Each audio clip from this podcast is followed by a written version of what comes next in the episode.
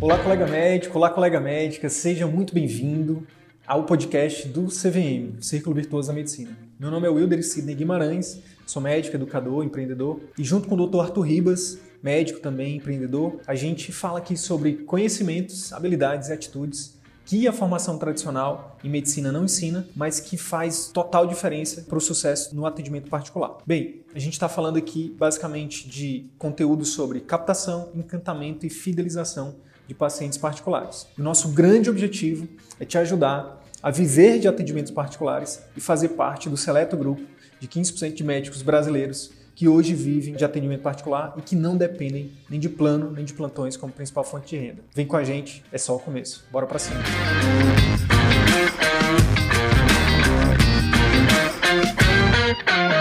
Hoje a gente vai falar sobre algo muito interessante, sobre algo muito comum de acontecer com os médicos que nos acompanham, com os nossos alunos. Cinco pontos cegos que sobre consulta, né, sobre a consulta médica que impedem o médico é, de viver de atendimento particular. O que é ponto cego? Ponto cego, fazendo analogia aqui do carro, você olha pelo retrovisor e você não enxerga, mas tem, tem alguma coisa ali né, que pode colocar você em perigo, né, você e a sua família em perigo. Aqui é a mesma coisa. Você é, então a gente vai te ajudar a identificar se você tem um ou mais nesses pontos cegos. Isso é importante por quê? Porque isso vai te ajudar uma surpresa, né? É um erro que você pode estar cometendo e você talvez você nem saiba. Queria dar boa noite para todo mundo, tá chegando aí, nossos alunos do CVM que estão por aí também. Boa noite, a nossa equipe que está aí também dando apoio e aos colegas que estão chegando aí. Sempre tem chegando mais, vem chegando cada vez mais colegas médicos e médicas aí no perfil. Sejam muito bem-vindos. Saibam que vocês não estão sozinhos, que a gente está junto com você aí para te ajudar a trilhar pelo caminho do atendimento particular. Ter muito mais qualidade de vida, ter mais satisfação com a profissão, ter uma remuneração mais compatível com o que com o seu trabalho, no final das contas, ser mais feliz, né, ser mais satisfeito com a profissão.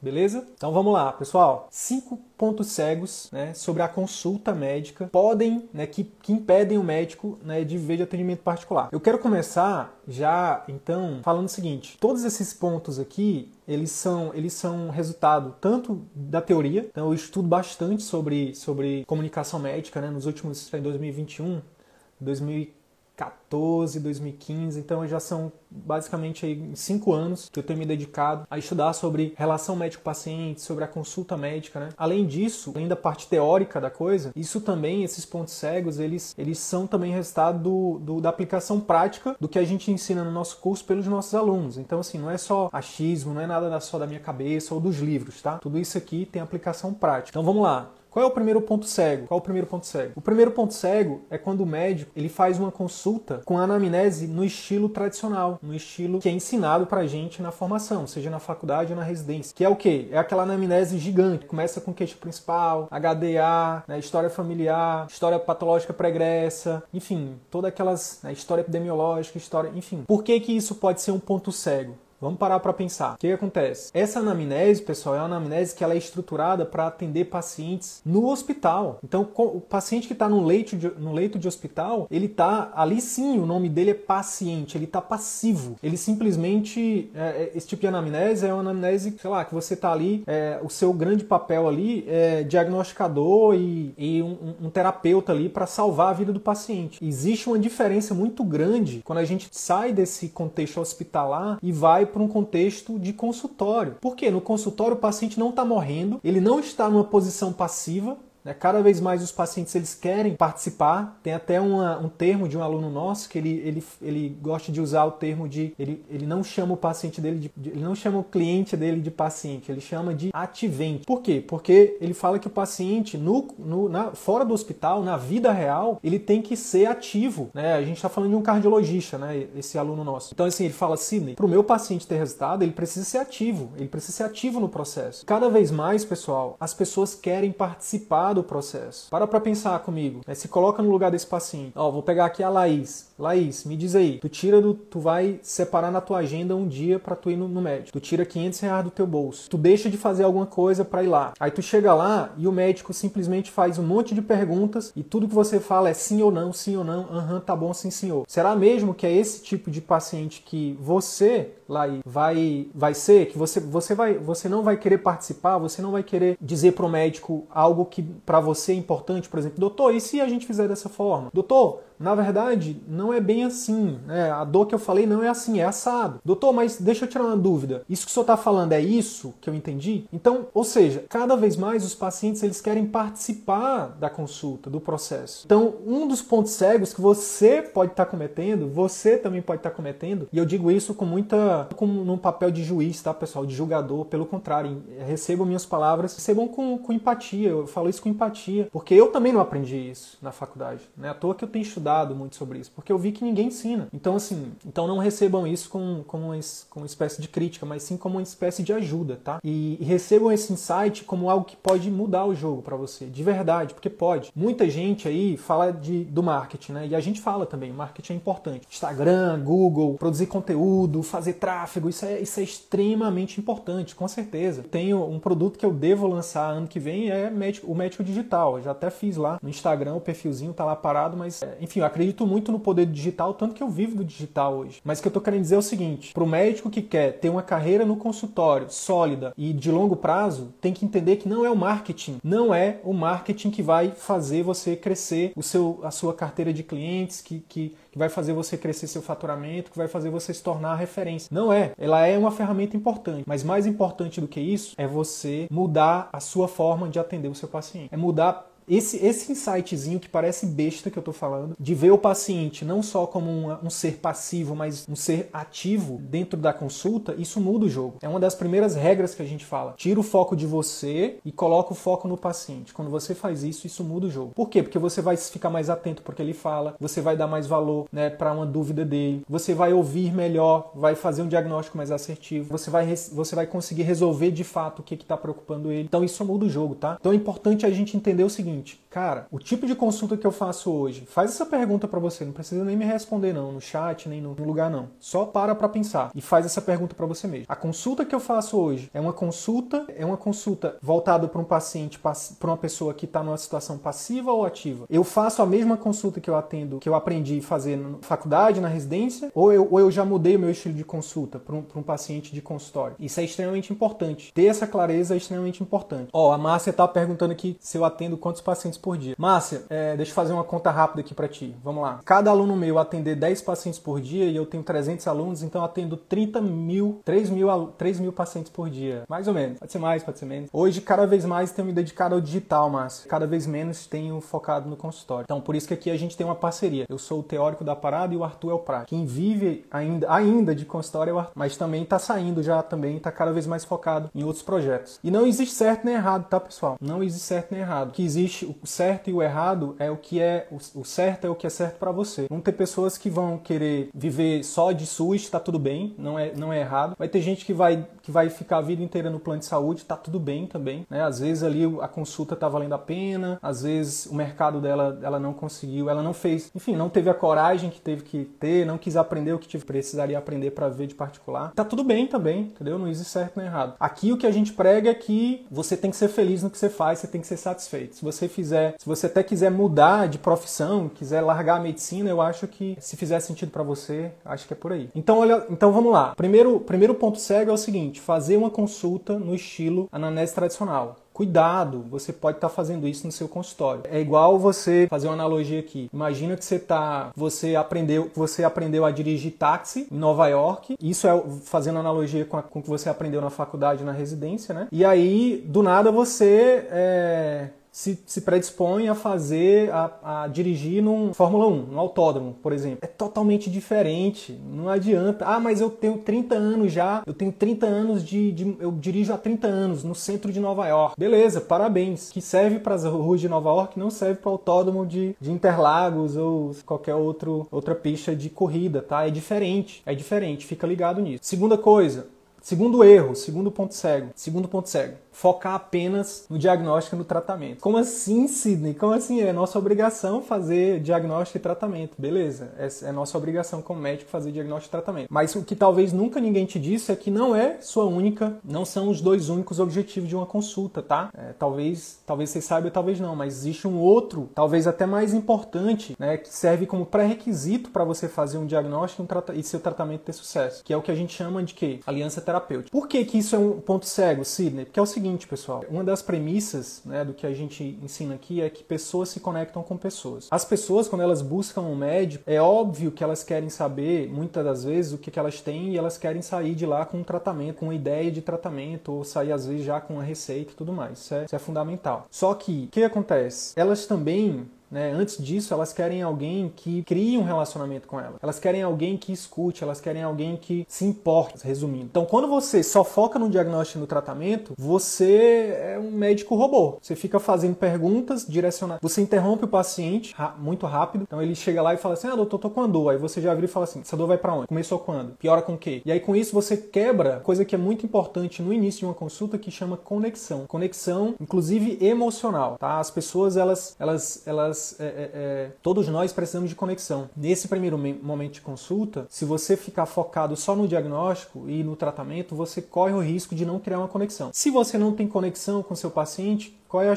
o que, que acontece? Ele não vai, ele, ele, pode não dizer o que ele precisaria te dizer para você acertar o diagnóstico, para você fazer um diagnóstico mais assertivo. Ele pode não confiar em você e, obviamente, se ele não confia, ele, ele até nem segue seu tratamento. Então, muito cuidado para você não tá, para você não tá com esse ponto cego de focar apenas no diagnóstico e no tratamento. Antes disso, foque em quê? Foque em criar uma aliança terapêutica, que é o quê? É criar um clima emocional, é, é, é fazer ali nos primeiros, nos primeiros minutos de consulta, fazer o rapó que a gente chama chama, né? Que é um, é um conceito da, da neurociência, da programação neurolinguística, né? Que é você, é, o paciente chegar e você realmente criar essa conexão com ele. Né? A partir disso, ele se abre e aí ele fala: Não, doutor, deixa eu falar. Na verdade, eu vim aqui, não é só por, por isso que eu acabei de falar, não. Eu vim aqui porque eu tô sentindo isso, isso, aquilo, porque eu tô preocupado com isso, com isso, com aquilo. E aí, quando ele te fala isso, pronto, ele se abriu para você. E às vezes, gente, é uma perguntinha simples que você faz, né? Às vezes é, um, é uma atitude simples que você faz, sabe? Às vezes sua postura, seu tom de voz, seu olhar, olhar olhar no olho. Uma coisa, ó, vamos fazer, vamos, deixa eu dar um exemplo para você aqui agora ao vivo. Eu tô aqui, ó, eu tô aqui no Instagram e eu tô olhando para você no olho, tô olhando no seu olho. Então, isso é uma das coisas mais importantes no início de uma consulta para criar conexão, olhar no olho do paciente. Agora olha só a diferença. Olha aqui, pessoal. Pessoal do Instagram, como é que eu vou criar conexão com você se eu tô olhando pro pessoal do YouTube? Se eu não tô olhando para você no olho, entende? Não faz sentido, né? A mensagem que eu tô passando é não tô nem aí para você do Instagram, só quero saber da galera do YouTube. Percebeu aí a diferença?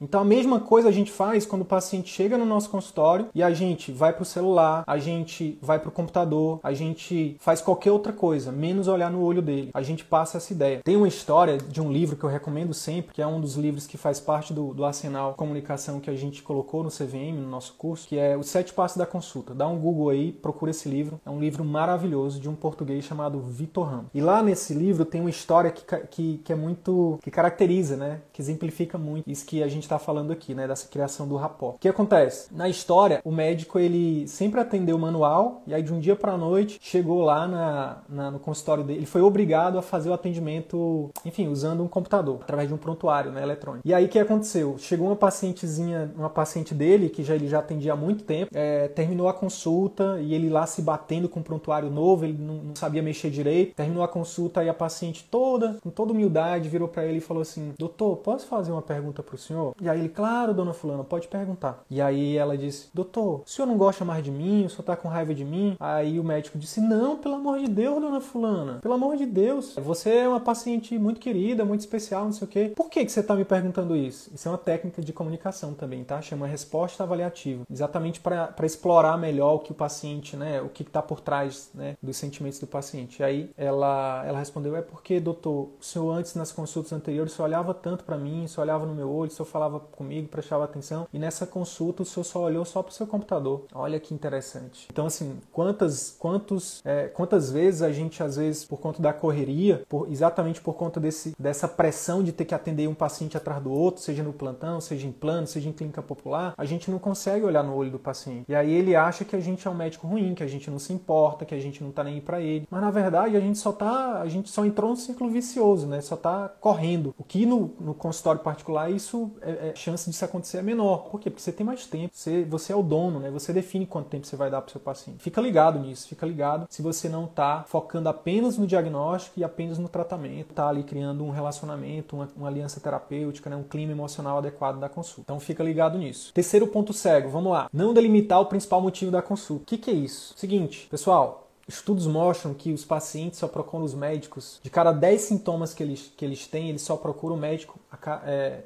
um a cada dez sintomas. Significa que nas, no, nas, no, nas outras nove vezes ele vai no Google, ele vai na farmácia, ele vai na, na rezadeira, no pajé, no puxador, enfim, dependendo, dependendo da região do país que você estiver, ele vai em algum outro lugar. Vai na avó, vai na mãe, vai na tia, vai na irmã. Por que isso? Que é o seguinte: as pessoas só procuram médico quando elas realmente estão com uma coisa que para elas é muito séria. Muitas vezes para você pode ser só uma virose, pode ser só uma gripe, mas para ela pode ser o que acontece? Muitas vezes o paciente, então, ele tem, uma, ele tem uma, um motivo principal para te procurar. Ele não tira dinheiro do bolso, ele não tira tempo da agenda dele para ir lá bater perna, entendeu? Ele vai porque ele está preocupado. Principalmente falando no consultório particular, que ele está pagando, ele tem uma grande preocupação. Nunca esquece disso. Nunca esqueça disso. Se alguém tira tempo da agenda, se alguém tira dinheiro do bolso, te dá, ele quer em troca o quê? Que você resolva principalmente uma coisa. Fica ligado nisso. Os estudos mostram que a maioria das vezes essa única coisa ela não é, ela não é delimitada, ela não é resolvida na primeira consulta ou na consulta médica de uma forma geral. Tem até um estudo que foi feito que foi assim, o, o pesquisador ele antes, é, depois que termina, terminava a consulta ele perguntava para o paciente fora do consultório qual foi o motivo da consulta e aí a, o paciente falava ah foi X. Aí imediatamente ele entrava na consulta com o médico e perguntava doutor qual foi o motivo da consulta e aí ele respondia na maioria das vezes o motivo que o paciente procurou o médico não era o mesmo motivo que o médico relatava. Isso é muito comum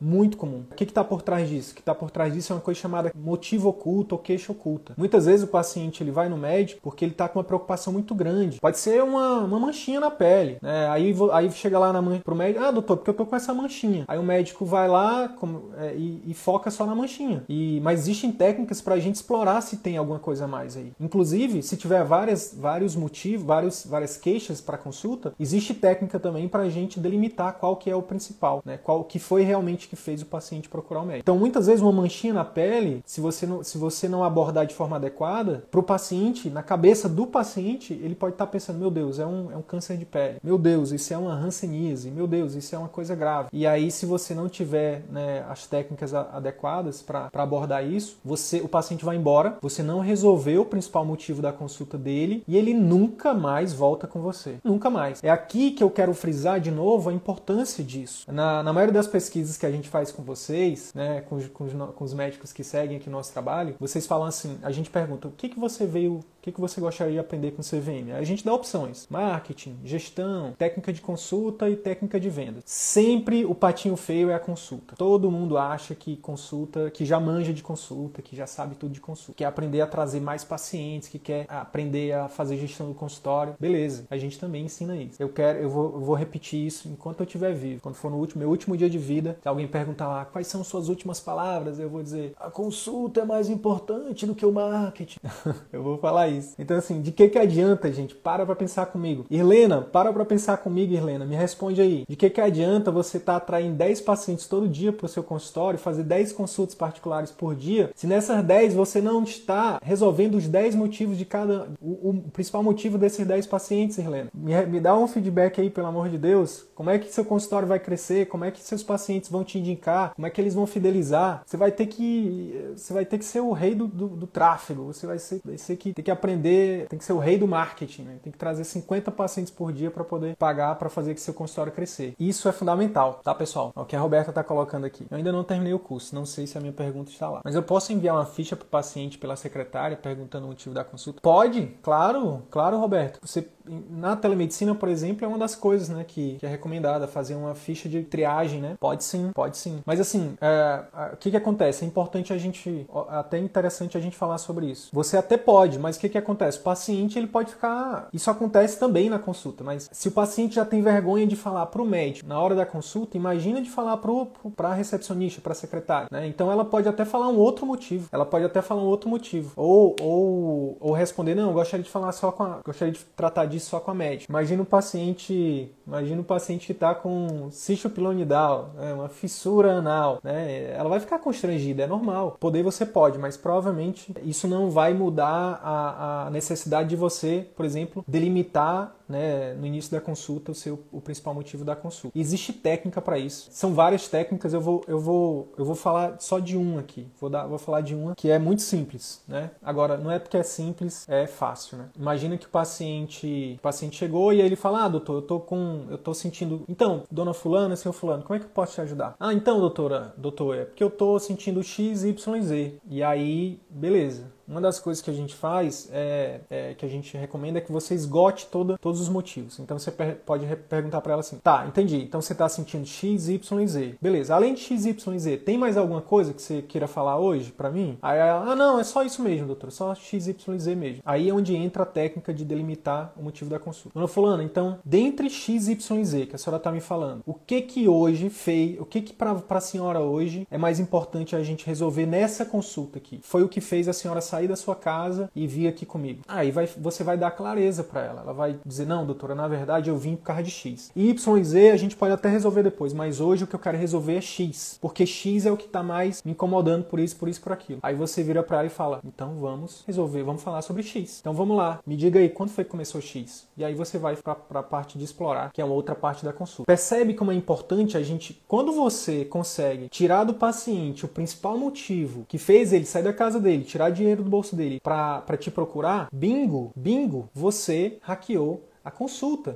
Por quê? O que acontece? Nesse momento você vai focar todo o seu a sua atenção para resolver aquilo que ele quer que você resolva. Aí vocês podem estar pensando, Sidney, mas e se isso que ele quer resolver não do ponto de vista clínico não for o mais importante na consulta? Por exemplo, ah, paciente que tá paciente que tem diabetes, portador de diabetes, chega lá e fala assim: "Ah, doutor, o que eu quero resolver é minha dor de cabeça". Mas aí na triagem você viu que cose que, que o dash dele lá tá 500. Ó, ora, a gente tem que ter bom senso, né? Você vai resolver o problema da, da dor de cabeça que ele está queixando, exemplo, tá? Um exemplo hipotético. Mas é extremamente importante também do ponto de vista clínico você resolver a questão do descontrole do, da glicose, entendeu? Aí tem que ter é, bom senso, tá? O que eu estou querendo fazer aqui, o que eu estou querendo dar clareza para vocês é que todo paciente ele tem uma agenda que ele traz. O médico também tem uma agenda. Então o ideal é que a gente que a gente compatibilize a agenda do paciente com a agenda do médico. Ah, o paciente veio porque ele quer resolver um problema de dor de cabeça, mas naquele momento, naquela consulta específica, o médico viu que além da dor de cabeça, tem a questão da glicose que tem que ser controlada, que do ponto de vista clínico pode, pode ser até pior, né, do ponto de vista de complicação, do que a dor de cabeça, beleza? Então por isso ele tem que abordar os dois. Mas percebe que isso, isso vai fazer com que o paciente saia da consulta muito mais satisfeito, com o problema dele resolvido. Você, ele, que uma, uma das coisas também que, que é importante falar, pessoal, é o seguinte: nós como médicos, a gente quer sempre, o nosso foco sempre é em oferecer, o, em fazer o melhor diagnóstico, o melhor tratamento. E isso está corretíssimo, tá? Só que no atendimento particular a gente tem que entender que as regras mudam. Além disso, além de fazer um bom diagnóstico e fazer um bom tratamento, a gente tem que estar sempre preocupado com o quê? Com a satisfação do paciente. Quando paci... estudos também mostram que a satisfação do paciente, principalmente imediata após a consulta, ela está muito mais relacionada ao a como esse paciente foi atendido do que a se o diagnóstico foi foi a parte técnica, digamos assim, né? Ah, o diagnóstico foi bem feito, é, o tratamento foi bem feito. Até porque o paciente, o paciente ele não ele não consegue medir se o seu diagnóstico, se o seu tratamento foi bem feito. O que o paciente consegue medir de forma muito fácil é o quê? É como ele foi atendido, uai. Falei igual mineiro agora, mas não sou mineiro não. Mas gosto bastante de mineiro. E principalmente do pão de queijo de Minas. então, entende? Então aqui é importante a gente ter clareza de quando a gente não delimita esse motivo, quando a gente não atende esse paciente, quando a gente não atende a expectativa desse paciente, a gente está é, não só deixando de ajudar esse paciente, não fazendo o diagnóstico bem feito, não fazendo o tratamento bem feito, como do ponto de vista né, estratégico, né, de negócios, né, de tem, vendo a, a, o seu consultório como empresa, esse paciente ele vai ser um cliente insatisfeito, ele vai falar mal de você, ele não vai voltar. Isso para sua marca, para o seu consultório, isso é horrível. Do ponto de vista contrário, isso é maravilhoso. Quando você faz isso, ele sai gritando para os quatro ventos: gente, vocês têm que ir lá com a doutora Márcia, vocês têm que ir lá com a doutora Márcia porque ela, ela, ela resolve exatamente o que a gente quer resolver, entendeu? Ela vai direto ao ponto. Ela vai direto. Eu fui lá, ela uma pessoa extremamente atenciosa, me escutou, olhou no meu olho, ela resolveu o meu problema, entendeu? Então assim, e isso é um marketing mais poderoso do mundo. Pensando do ponto de vista, a gente tem sempre dois pontos de vista aqui, tá, pessoal? Do ponto de vista médico, né? Sempre querer né, ajudar o paciente, oferecer o melhor para o paciente. Tem o ponto de vista estratégico, negócios mesmo, de ver, de ver o consultório como empresa. Então, o que a gente defende aqui no CVM é a gente alinhar os dois. Né? Então, sempre você tem que estar de olho como que você pode ser um médico, uma médica melhor, né? E como que isso pode fazer e como e qual a qual a consequência disso para o seu consultório como empresa. Na consulta dermatológica, como, como aconselho fazer o paciente que vem com queixa de alopecia e depois queixa de pele oleosa, unhas fracas. Pois é, foi o que acabei de explicar, Márcia. Uma dessas queixas aí é a principal. Ele pode dizer que. E aí é importante a gente fazer isso no início da consulta, para que a gente, no final, Aí imagina, você resolveu todo o problema de alopecia, demorou uma hora de consulta, fez a receita tudo mais, aí no final, aí você fala, tudo bem então, é isso, dona fulana, senhor fulano, a, a gente se vê depois, aí ele vai e vira para você e fala assim, eita doutora, acabei de lembrar, eu queria também resolver o meu problema de unha, de unha fraca eu queria eh, resolver esse problema dessa manchinha, eu queria resolver também o problema de pele oleosa. Só que eu esqueci de perguntar para a senhora, de falar para a senhora. A gente resolve tudo isso quando no início da consulta a gente delimita quais são as queixas, né, e, e pactua com ele a principal. Entendeu, Márcio? Então, na verdade, não é isso, isso é, um, isso é, um, é uma ferramenta que muda o jogo do médico, porque você vai ganhar muito tempo. A coisa mais importante é que você vai resolver de fato o que fez ele te procurar. Isso é o principal. Segundo, você vai ganhar muito tempo, percebe? Então, lá no início você perguntou Senhor Fulano, que que, como é que eu posso te ajudar hoje? Ah, doutor, eu tô com, eu tô com cabelo caindo, eu tô com é, é, pele oleosa, eu tô com unha fraca e eu tô com mancha e tem também um, um negocinho, um sinal que eu quero que a senhora veja. Entendi, dona Fulana. Ok. Dessas queixas, qual é aquela que fez, de, que tá realmente lhe preocupando, que fez a senhora me procurar, o senhor me procurar, fez o senhor vir aqui comigo? Aí ele vai dizer: Não, doutora, na verdade o que, que tá mais me incomodando é esse cabelo que tá caindo. Eu tenho umas lives para fazer, fecha para ir, eu quero resolver isso o mais breve possível. Beleza, então vamos fazer o seguinte, dona Fulana. Na consulta de hoje, a gente vai falar sobre essa queda de cabelo. E aí, na, numa próxima consulta, quando a senhora voltar para a gente fazer esse acompanhamento, a gente trata uma coisa de cada vez. Pode ser assim? Aí ela vai dizer: Ótimo, pronto, fechou. Você já você vai focar tudo na, na, na questão da alopecia e todas as outras queixas vão ficar para depois. O que tiver, obviamente, ali, né, linkado, né, unhas fracas, alopecia, né, eu não sou dermatologista, mas eu imagino que algumas queixas elas vão estar tá o quê? Elas vão fazer parte de um mesmo, elas vão ter como base algumas queixas, algumas questões comuns, né? Então você pode até abordar durante a, a, a explicação, né, do,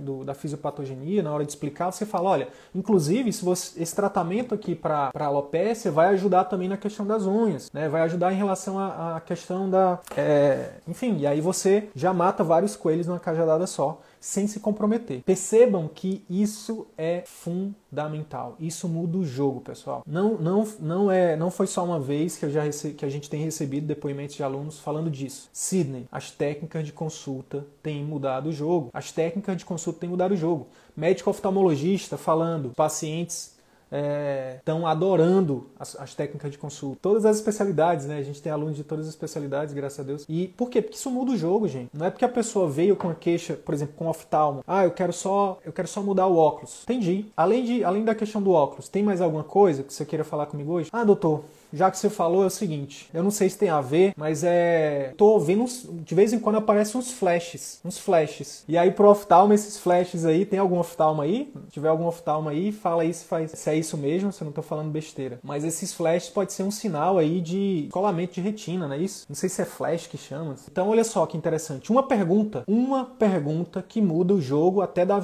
que muda o jogo da visão do paciente. Nossa. Então imagina, um médico que tá, preste atenção, olha só o poder dessa parada. Um exemplo que eu criei agora, do nada. O paciente veio porque ele queria só mudar o óculos. E aí uma pergunta que o médico fez na consulta, né? Se ele não tivesse feito essa pergunta, o que, que, pode, que podia ter acontecido? Se ele está atendendo no ritmo industrial, atendendo volume, atendendo um paciente a cada cinco minutos. Ah, quer só mudar o óculos? Beleza. É, deixa eu ver aqui. Aí já, ele já vem com um papelzinho, né? Daquela triagem lá da, do aparelho. Ah, não. Vamos aqui ajustar seu óculos aqui, faz a receita. Eu já fui atendido dessa forma. O médico, o oftalmologista me atendeu em menos de 10 minutos, com exame físico, com receita, com tudo. Até dizem, né, que se, se você piada de muito mau gosto, inclusive, eu acho que isso não faz, não condiz com a realidade, que fala assim, que se você quiser que o médico olhe no seu olho, vá no oftalmologista. Isso é piada de mau gosto, eu nem deveria estar repetindo isso aqui. Mas a verdade é que eu já fui em oftalmo que nem, nem, nem, nem esse oftalmo olhou no meu olho. Infelizmente é muito triste isso. Por uma simples pergunta, uma simples técnica de consulta, que sendo colocada em prática de forma, né, digamos assim, colocada como hábito para o médico, pode salvar ali a visão do médico, né? Porque um sinal, um sintoma, paciente acha que tá, que é para ele é besteira, né? Pode ser ali um descolamento de retina. E aí já para o médico, né, já isso já acende uma luz ali vermelha, amarela, né? E ele já vai dar mais importância. Isso realmente. Gente, outra coisa. Sabe quanto é que você vai gastar para colocar isso em prática? Nenhum centavo. Márcia, tu que tá mais tu, você que tá interagindo mais com a gente hoje, desafio para ti, Márcia. Amanhã é sexta. Se tu, se tu for atender alguém amanhã, Márcia, delimita todas as queixas. Faz essas duas perguntinhas. Entendi. Deixa o paciente falar por dois a três minutos, que é um, é um desafio para todos nós, mas faz esse exercício. Depois que ele falar tudo que ele tiver para falar, nos dois, três primeiros minutos, pergunta para ele assim, ó. Dona fulana, seu fulano, além disso, mais alguma coisa? E aí ele vai, vamos supor que ele diga três coisas. Te procurou por três coisas. Não, doutora, são essas três coisas só. Aí depois você vai falar para ele assim, ó. Entendi. Então vamos lá. Dessas três coisas, de X, Y e Z, qual é aquela que, que fez realmente você, que está mais te preocupando, que fez você me procurar, que você quer resolver hoje, você quer começar a resolver hoje nessa consulta? Aí ele vai falar, doutor, aí, quero resolver. Então vamos fazer o seguinte, hoje a gente vai tratar de Y, próxima, a partir da próxima consulta, a gente começa a tratar de, de X e de Z. Ok? Desafio dado, viu, Márcia? Eu quero receber um direct depois seu falando, Sidney,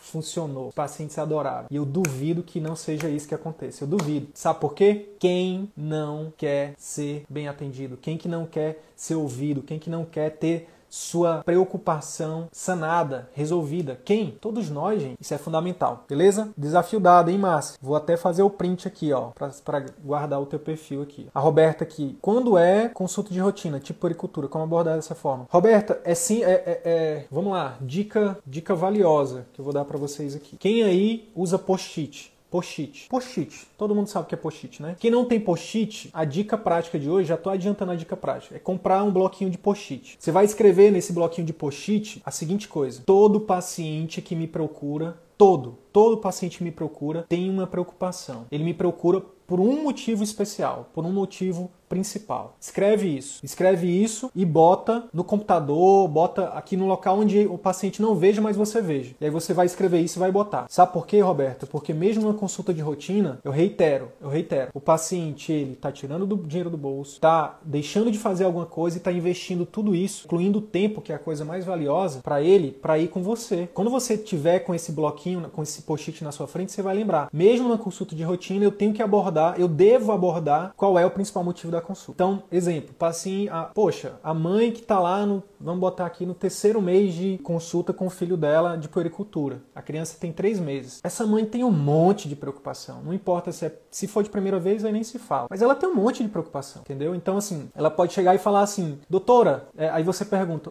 Oi, fulano, tudo bem? E aí, como é que você tá? Ah, doutor, eu tô ótimo, não sei o que, não sei o que, não sei o que. Beleza. E hoje, como é que eu posso ajudar vocês? Ah, não, doutor, hoje eu vim só trazer o fulaninho para fazer a consulta de rotina. Entendi. Então você você tá me dizendo que tá tudo bem com o fulaninho, né? Que não tem nada que tá te preocupando, não tem nada que em especial que você queira que eu aborde na consulta aqui hoje não, né? Ah, doutora. Ah, tem sim, doutora. Eu quero que essa eu, eu tô com dúvida em relação a X, Y, Z. Aí ela vai falar o alfabeto inteiro para ti, Roberto. Certeza. Por quê? Porque, nossa, imagina a mãe. A mãe é que tem preocupação mesmo. Então, assim, é, é, é simplesmente a gente ter no nosso radar isso. Gente, eu tenho que abordar qual é o principal motivo que ela veio, qual é a principal preocupação que ela tem em relação à, à, à saúde dela, mesmo sendo uma consulta de rotina. Por exemplo, às vezes, um paciente. Ah, mas e na cirurgia plástica? E na dermato, estética? O paciente já. Ele, ele não tem uma, uma preocupação. Lê do engano, lê do engano, lê do engano. Olha só, mesmo uma pessoa que vai para ajeitar o nariz, que vai para colocar a mama, que vai para colocar, fazer uma lipo, que vai para fazer, sei lá, limpeza de pele, tem uma coisa por trás disso. Por que, que ela quer ajeitar o nariz? Por que, que ela quer limpar a pele? Por que, que ela quer limpar as olheiras? Estou aqui falando de tudo que eu tenho que fazer, né? Se tiver uma dermato aí que quiser. Quando a pessoa procura, mesmo que seja para melhorar a saúde, ela tem uma preocupação. Então, por exemplo, às vezes a, a, o nariz é porque a pessoa tem baixa autoestima, ela quer melhorar a autoestima. Então, assim, beleza, entendi. Você veio porque você quer, né, fazer a cirurgia aí de reconstrução nasal, enfim, nem sei como é que chama essa parada, enfim, rinoplastia, né? Mas assim, Fulano, fulana, aqui entre nós, a gente está aqui no sigilo médico. Por que, que você quer fazer isso? Está por trás. Qual o seu real, qual sua real, seu real motivo? Aí, gente, ela vai abrir, vai se abrir para você. Você entra, é como se fossem camadas, tá, pessoal? Quando os pacientes vêm, principalmente paciente de primeira vez, ele, ele tem um, ele tem receio, ele tem vergonha, ele não, você não conhece ele, não te conhece, ele não confia em você ainda. Essas palavras, essas técnicas, essas frases que a gente está falando aqui, elas abrem portas, elas, elas, você entra numa uma camada mais profunda de relacionamento e de confiança com o paciente. Se você só fizer perguntas que todo médico faz, se você só. Ah, beleza, então vamos lá, vamos operar. Vamos operar esse nariz aí, você vai ficar linda e tudo bem, poxa, vai ser legal, a gente vai postar isso no Instagram depois. Você fica no superficial. Agora, quando você pergunta, por que você quer fazer isso? Entre nós aqui, no sigilo médico, numa consulta, você, você tem total sigilo aqui para falar do que você quiser. Você tem total confiança de falar o que você quiser. Aí ela vai falar, doutor, doutora, doutor, é por isso, por isso, por aquilo. É porque eu, eu não consigo fazer live, porque meu nariz é grande, é porque eu não consigo arrumar um relacionamento, porque eu tenho autoestima baixa, porque meu nariz é grande. Eu tive problema durante muito tempo meu nariz, talvez até faça uma rino também depois, quem sabe, mas isso não me impede mais de, de evoluir, não. Mas muita gente é impedida por conta de questões físicas. Se você, e quando você aborda isso, bingo, você cria algo que a concorrência não consegue te copiar, que é o que? Relacionamento. Cada vez mais as pessoas elas querem relacionamento, elas não querem só um técnico. Isso, se você for por esse caminho, só de falar de, de questões técnicas, é uma questão de tempo para vir um robô, que ele já viram o filme Eu Robô do Will Smith? Gente, não vai demorar para aquilo estar tá acontecendo, para tá, para terem robôs fazendo cirurgias, fazendo procedimentos. Pessoal da Dermato aí, ó, fica a dica, acorda. Não, não, é, se você só faz o que um robô faz, você vai ser substituído. Agora, o que, que um robô vai demorar muito para substituir? Se é que vai um dia. Empatia, sabe? Dizer, poxa, eu entendo o que você está passando. Eu, eu já tive problema com meu nariz e depois que eu fiz a cirurgia na rinoplastia, óbvio que tiveram outras questões que eu tive que abordar, mas eu me senti melhor. Que bacana. Eu tenho certeza que eu posso te ajudar com isso. Percebe? É um nível de relacionamento que vai além, sabe? Que vai, que é muito forte. E aí, mais do que um cliente, mais do que um paciente, você vai ter o quê? Um fã, sabe? Uma pessoa que te admira, uma pessoa que se você mudar de cidade, ela continua contigo através da telemedicina. ela vai até onde você estiver para operar com você, né? falando da cirurgia plástica, da dermata, enfim. Então, pessoal, é disso que a gente está falando, de relacionamento. Beleza, Roberto? Quarto quarto ponto cego. Quarto ponto cego. Tem muitos pontos cegos, tá? Mas eu escolhi só cinco, porque senão a live vai demorar muito. Mas vamos lá, estamos indo pro quarto, são cinco. Quarto ponto cego é o seguinte: não explicar o diagnóstico de forma que o paciente entenda. Então, muita gente faz isso. O que você tem é uma síndrome de Jogren estágio 4. Você tem é. Aí fala o nome de uma doença qualquer, fala um estágio e fala não sei o que. O paciente não sabe de medicina, ele não fez faculdade de medicina, gente. Ele não fez residência médica, ele não sabe nada da linguagem linguagem técnica, não sabe. E é, é importante a gente entender que na comunicação, quando o receptor não entende a mensagem, a responsabilidade é sempre do emissor. O médico é o emissor, o paciente é o receptor. Se o receptor não está entendendo, a responsabilidade é do emissor. Então a gente que tem que clarear a nossa mensagem para o nosso paciente entender. Quando você for falar do diagnóstico, todo dia você fala isso. Todo dia quando a gente atende o paciente, você vai falar, você vai, você vai chegar, você vai dizer para ele que você tem uma hipótese diagnóstica sobre o problema dele. Ah, isso é X, Y, Z, isso é H. E aí tem técnica também para isso, para deixar isso mais claro. Quando você não faz isso, quando você não deixa isso mais claro, para para pensar comigo. Bora lá, para para pensar comigo aqui. Você vira o paciente e fala o seguinte: olha, o que você tem é um carcinoma base celular, é, estágio 3. E aí, por conta de. E aí, o tratamento para isso é uma cirurgia. Paciente que Se você não clarear isso para ele, primeiro, ele vai sair de lá pensando que ele vai morrer, pode sair de lá achando que ele tem um. pode pensar 200 mil coisas. Então é nossa função como médico explicar para ele. E a gente pode começar simplesmente perguntando dele: Você já ouviu falar sobre isso? Você sabe do que, que eu tô falando? E aí ele vai dizer, na maioria das vezes, não, doutor, não, doutora. E aí você vai virar seu computadorzinho para ele, ou então vai é, mostrar numa TV, se você tiver no consultório, o que, que é vai desenhar para ele, você vai mostrar um vídeo para ele. E aí você vai, nesse momento, tirar todas as dúvidas que ele puder ter. Tem alguma dúvida em relação a, ao que é a doença, senhor fulano, senhora fulano? Não, doutora, não tenho. Tem certeza? Ó, aqui você não pode ter nenhum. Esse momento aqui é o momento de você tirar todas as suas dúvidas. Eu tô aqui para te exatamente te ajudar a tirar qualquer dúvida que você tenha. Por quê? Porque o sucesso no tratamento depende de você entender o que, que você tem. Ah, então deixa eu falar. Tá, já que a senhora tá falando, então, doutora, é o seguinte: isso é câncer. Eu vou morrer por causa disso? Aí você vai lá, ela levanta a bola para você e você vai lá e dá um, e dá um voleio pros homens aí que gostam de futebol. Para as mulheres mulheres que gostam de futebol também sabem o que é vôlei. Vai botar a bola na frente do gol e você vai só chutar para dentro do gol, fazer o gol, tá? É, e aí você vai explicar. Sim, isso é um câncer. Não, isso não é um câncer. É um câncer benigno, é um, é um, é um tumor benigno é, evitar palavras né, de, de, alto conteúdo emocional que a gente fala, né? Ao invés de falar câncer, falar tumor. Mas quando for um, uma doença maligna, explicar para ela, sim, isso é uma doença maligna. Doutor, eu vou morrer? Aí você vai explicar seu prognóstico. É, tudo isso é sua parte técnica. Aí você vai, mas tudo que for técnico, trans, é, transforma isso numa linguagem que o paciente entenda, numa linguagem popular. Uma técnica que eu posso dar para vocês aqui chama exemplificação, que é o seguinte, você vai listar os seus principais diagnósticos, você no dia a dia você fala. Falem a especialidade de vocês para não ficar só falando aqui de dermato e pediatria. Tem algum, alguma outra especialidade que que eu fale? Dá um exemplo aí para mim de especialidade. Enquanto vocês falam aí, eu vou falar da, da dermato. Se você todo dia você faz um diagnóstico de dermatite atópica, tem que ter ali uma exemplificação do que, que é dermatite atópica. Psiquiatria tem que ter uma exemplificação do que, que é depressão, do que, que é ansiedade. O que, que é exemplificação, Sidney? Gente, você pode desenhar, você pode contar uma história, você pode contar uma metáfora. Na gineco, quais são os principais? Os próprios cânceres, né, os corrimentos, enfim, cada um de vocês, vocês têm um, um hall de doenças que são mais comuns. Essas doenças mais comuns, pessoal, cria é, um banco de exemplificações, faz metáfora. Por exemplo, ortopedia, é, o que é uma fratura exposta, o que é uma artrose. E aí, por artrose é uma coisa legal de explicar, né, de você mostrar, fazer uma comparação com amortecedor, né? Acabou o amortecedor, aí tá batendo um, um, um osso no outro, né? Tra... Gente, é, é usar um pouco da da criatividade e trazer um, uma coisa extremamente técnica, que a gente é muitas vezes subespecialista, para uma coisa extremamente comum. Por exemplo, cardio, pressão alta. Cara, fala do encanamento de uma casa. Quando o encanamento está muito, quando a pressão da água está muito forte, né? O que, é que pode acontecer com o encanamento, com a mangueira? Enfim, é trazer coisas que são mais, mais, mais, digamos assim, mais técnicas para algo mais histórias. Gente, é bom vocês terem um, um banco de histórias para vocês tirarem da manga e dizer. Deixa eu dar um exemplo para você. Teve uma vez que aconteceu com um paciente meu. A história cabe em todo lugar. Na hora de falar do diagnóstico, você pode contar uma história sobre prognóstico. Dentro do prognóstico, né? Dentro de explicar o diagnóstico, você pode falar do prognóstico. De uma paciente que ela teve tal, tal doença, ela, ela tinha. O prognóstico dela era X, mas o que aconteceu com ela foi, foi algo diferente, né? E aí você, por exemplo, se você quiser, você está exemplificando o prognóstico através de uma história. Você pode. Enfim, então ter um banco de exemplificações é extremamente importante. Dentro das exemplificações, você pode colocar lá metáforas, metáforas, histórias, vídeos. Gente, com a internet hoje, você dá um Google ali, você tem um banco de vídeos para explicar. Olha só, no caso da cardio, olha aqui, ó, quando a válvula, a válvula tá, sei lá, o paciente está com insuficiência cardíaca com, com a válvula, uma válvula lá que não está mais funcionante. Aí mostra isso. E aí explica para ela um videozinho.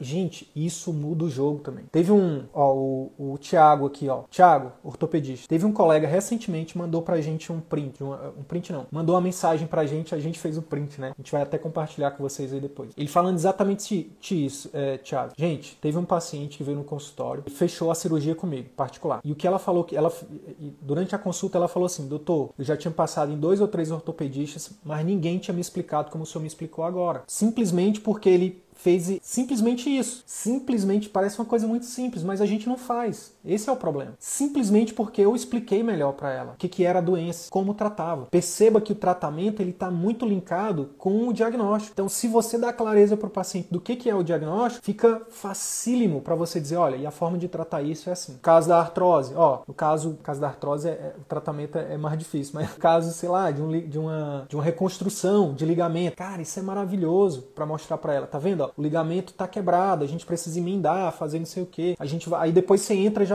já emenda o diagnóstico com o tratamento. Então assim, quais são as formas da gente tratar isso, dona fulana, seu fulano? A gente vai entrar aqui, ó, com fazer um furinho, nananã, a gente vai lá, vai fazer uma suturinha, às vezes mostra o vídeo também. Gente, o que que isso, que que você faz quando você quando você faz isso? Você te, você tira, você diminui a ansiedade do paciente, você tira o medo, você passa confiança para ele. O paciente sente confiante com você, quando você explica, quando você E aí toda hora você pergunta, entendeu? Faz sentido para você? O que é que você acha? E aí o paciente vai interagir com você, vai dizer: "Nossa, doutor, entendi", ou então não entendi, pode explicar de novo. E aí, por isso que é importante você ter essas cartas na manga, tá? Histórias de vídeos, de exemplificações, de metáforas, enfim. Tem um cirurgião vascular, que é aluno nosso também, que ele fala, quando ele vai falar sobre varizes, ele fala, ele usa a, a, essa parada do encanamento também da casa. Ele fala que quando, quando por exemplo, as, vari, as varizes, elas são fatores de risco para trombose. Então, aí ele vai explica lá, dando o exemplo, né, da, do encanamento. Ele fala, olha, a gente vai tratar pegando esse cano aqui, a gente vai fechar ele, vai embolizar, né, no caso das varizes, vai lá fechar esse cano, a gente vai fazer um outro cano, vai botar aqui para o sangue continuar passando, para a água continuar passando. Entendeu? É,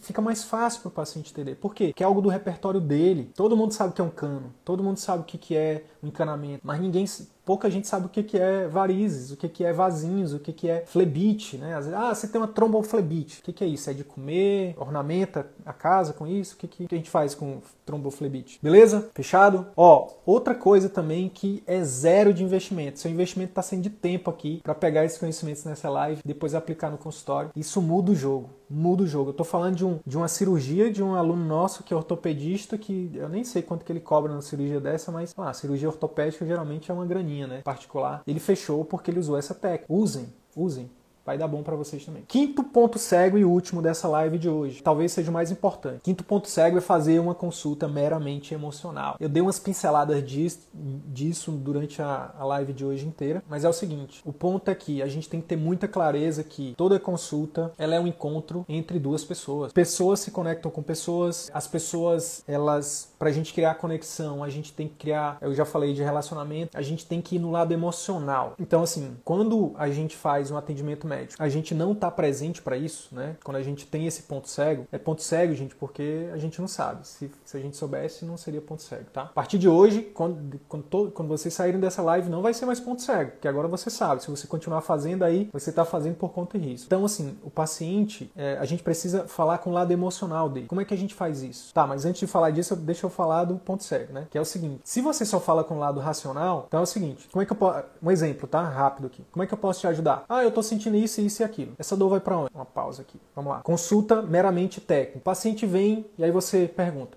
ah, o que está acontecendo? Ah, está acontecendo isso, isso e isso. Ah, aí você vai, de novo, só para a parte racional. Tá, e quando começou, piora com o quê? Nananana. Aí ele vai falar. Aí você vai lá, vai examinar esse paciente, vai fazer o exame físico dele. Depois você volta e fala o seguinte: olha, o que você tem, de acordo com o meu exame aqui, com a nossa conversa, o que você tem é o diagnóstico X. O tratamento para o diagnóstico X é o remédio y, y, é o remédio Y, ou a cirurgia Y, ou o procedimento Y. Quando você faz isso, o que, que acontece? Você está perdendo, de novo, a oportunidade de criar, criar vínculo você está fazendo algo para ele, para o paciente, não, é, não, não gera nenhum. Enfim, você não conecta com ele. Isso é uma das principais queixas dos, dos pacientes. Foi por isso é uma das coisas que fez com que eu esteja falando aqui para vocês hoje. Tudo começou eu querendo fazer medicina para fazer uma medicina diferente do que faziam comigo, com a minha família. É, na, na, minha formação, eu, eu, infelizmente eu acabei indo para o caminho que todo mundo todo mundo vai. A formação não ensina nada disso. A formação ensina exatamente isso, a gente ser racional. Tem professores que desencorajam a gente a ter uma aproximação maior com o paciente. Então, o que que acontece? E aí depois, já depois de terminar mestrado, depois de ser preceptor de residência, depois de passar seis anos na, na, como preceptor da, da graduação, eu percebi que a gente é, a gente atende o paciente dessa forma, não é porque a gente é ruim, não é porque o médico é mal, porque o médico. Não, é porque a gente é o que ensinam pra gente. A gente só é um repetidor, a gente repete. E aí eu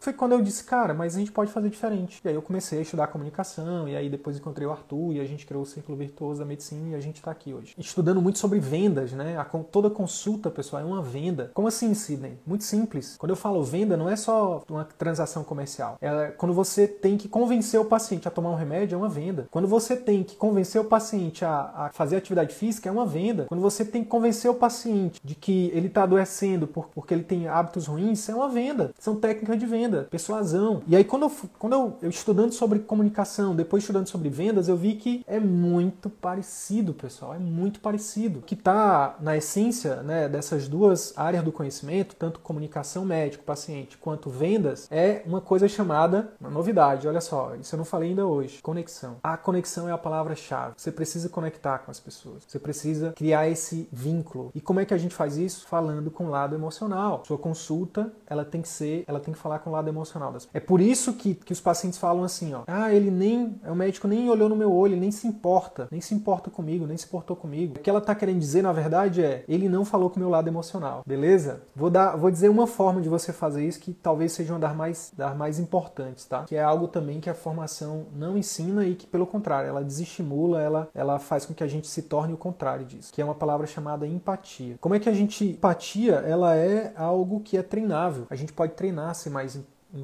Então, por exemplo, uma forma de você ser empático no início da consulta, não importa se você é cirurgião plástico, dermato, se você é pediatra, GO, clínico, cirurgião, não importa. Todo paciente, quando ele te procurar, ele vai demonstrar de alguma forma sofrimento. Em algum momento ele vai se demonstrar vulnerável, ele vai falar de alguma dor, seja física ou emocional. Nesse momento, logo em seguida ele demonstrar a dor, ele está se abrindo ali para você, ao invés de você simplesmente seguir a anamnese é você parar um pouquinho, olhar no olho dele e ser coerente com a sua linguagem não verbal com a verbal e demonstrar empatia. E aí uma técnica é o seguinte: se você já passou por aquele tipo de sofrimento, né, por exemplo, uma mulher, uma, uma, uma pediatra que está atendendo uma mãe, e aí durante a consulta a mãe vira para a pediatra e fala: Poxa, doutora, eu queria tanto ser uma mãe melhor, eu queria ser mais presente, eu queria ser isso, eu queria fazer aquilo, é, poxa, meu filho adoeceu e eu estou me sentindo mal, não sei o que. Se você já tiver passado por aquilo, aí você deixa a paciente terminar, deixa ela falar, você preste atenção na sua, na,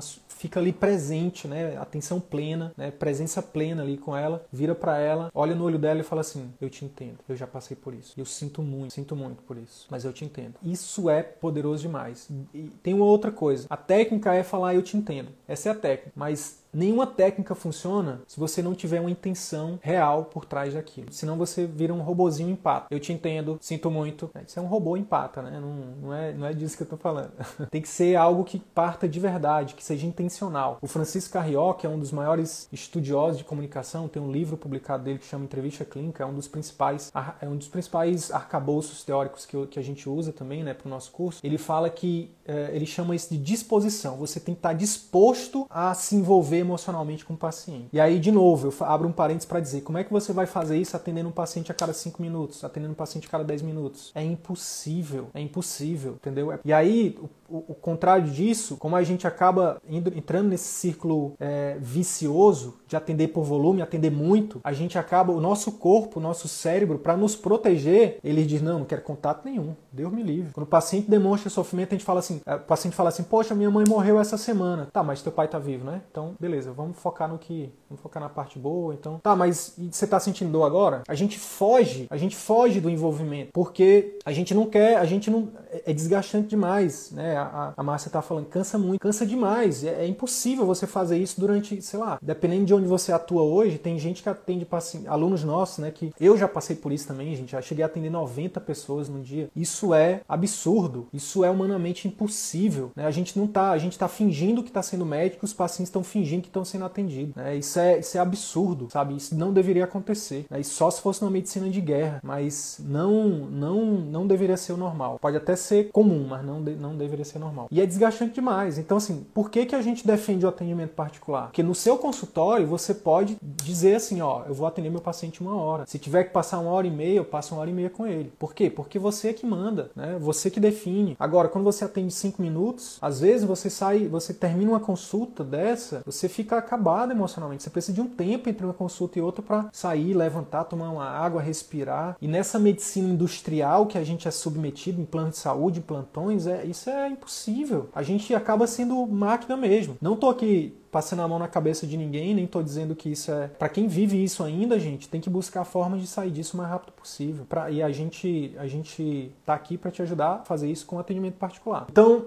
Vamos lá, empatia. Sidney, mas e se eu, se, eu, se eu for um homem atendendo aquela mãe, como é que eu faço? Eu nunca passei por aquilo. E aí você, a técnica, em vez de você usar eu entendo, você fala assim, ó, de novo, com intenção, né, fazer o exercício de empatia é um exercício mesmo. É a gente fazer um esforço para sair da nossa cadeira de médico, sentar na cadeira do paciente e se colocar no lugar dele. Dizer assim, cara, como que eu me sentiria se eu fosse essa mulher passando por tudo isso? Fazer é esse esforço. Não significa que você vai lá e vai. É, é diferente de simpatia, é você chorar junto com a paciente. Isso é simpatia. Simpatia, simpático é quando a gente é com um amigo, com um familiar. Familiar, o amigo tá chorando por uma perda, alguma coisa, a gente vai lá e consola ele e às vezes a gente chora. No caso do médico é empatia, é diferente. A gente não vai lá e vai chorar com o paciente. Você até pode chorar, só não pode chorar mais do que ele.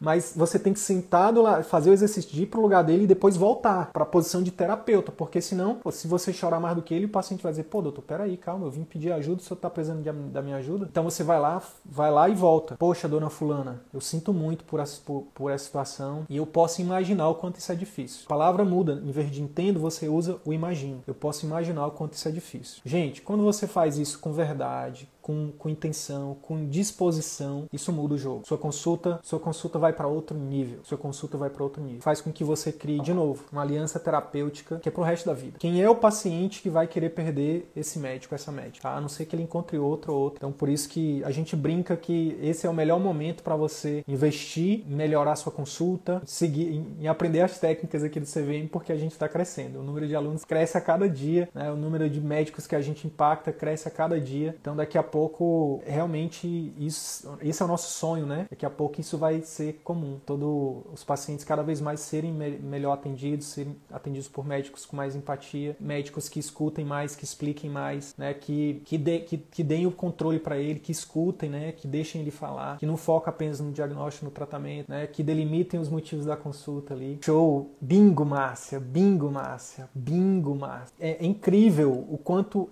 a gente escuta isso dos nossos alunos. Sidney, beleza beleza, dobrei meu faturamento, hoje eu vivo só de particular, pô, abri meu consultório, tenho mais qualidade de vida. A gente, isso é legal, a gente escuta isso também nos nossos alunos, mas sabe o que é que faz o olho deles brilhar? É exatamente isso, Márcio. Poder exercer a medicina como eu sempre sonhei. Ver meus pacientes tendo resultado. Isso não tem preço, sabe? É isso, é isso, entendeu? Esse é o, esse é o, é o famoso ganha-ganha que a gente tanto fala aqui, né? Paciente ganha, médico ganha, isso é, é maravilhoso e é extremamente poderoso. Tá bom, pessoal? Dica prática de hoje. Se tiver alguma pergunta, pode mandar. Dica prática é o seguinte: o desafio que eu dei para Márcia é o desafio que eu dou para todo mundo, tá? Desafio para Márcia e desafio para todo mundo. Desafio é o seguinte: amanhã, amanhã, deixar o paciente falar mais no início da consulta, olhar mais no olho dele, faz, botar esse post-itzinho na frente do computador, escrito assim: todo paciente tem um motivo principal para me procurar. Todo paciente tem uma preocupação maior para me procurar. Eu preciso descobrir qual é. E aí você vai delimitar esses motivos, você vai,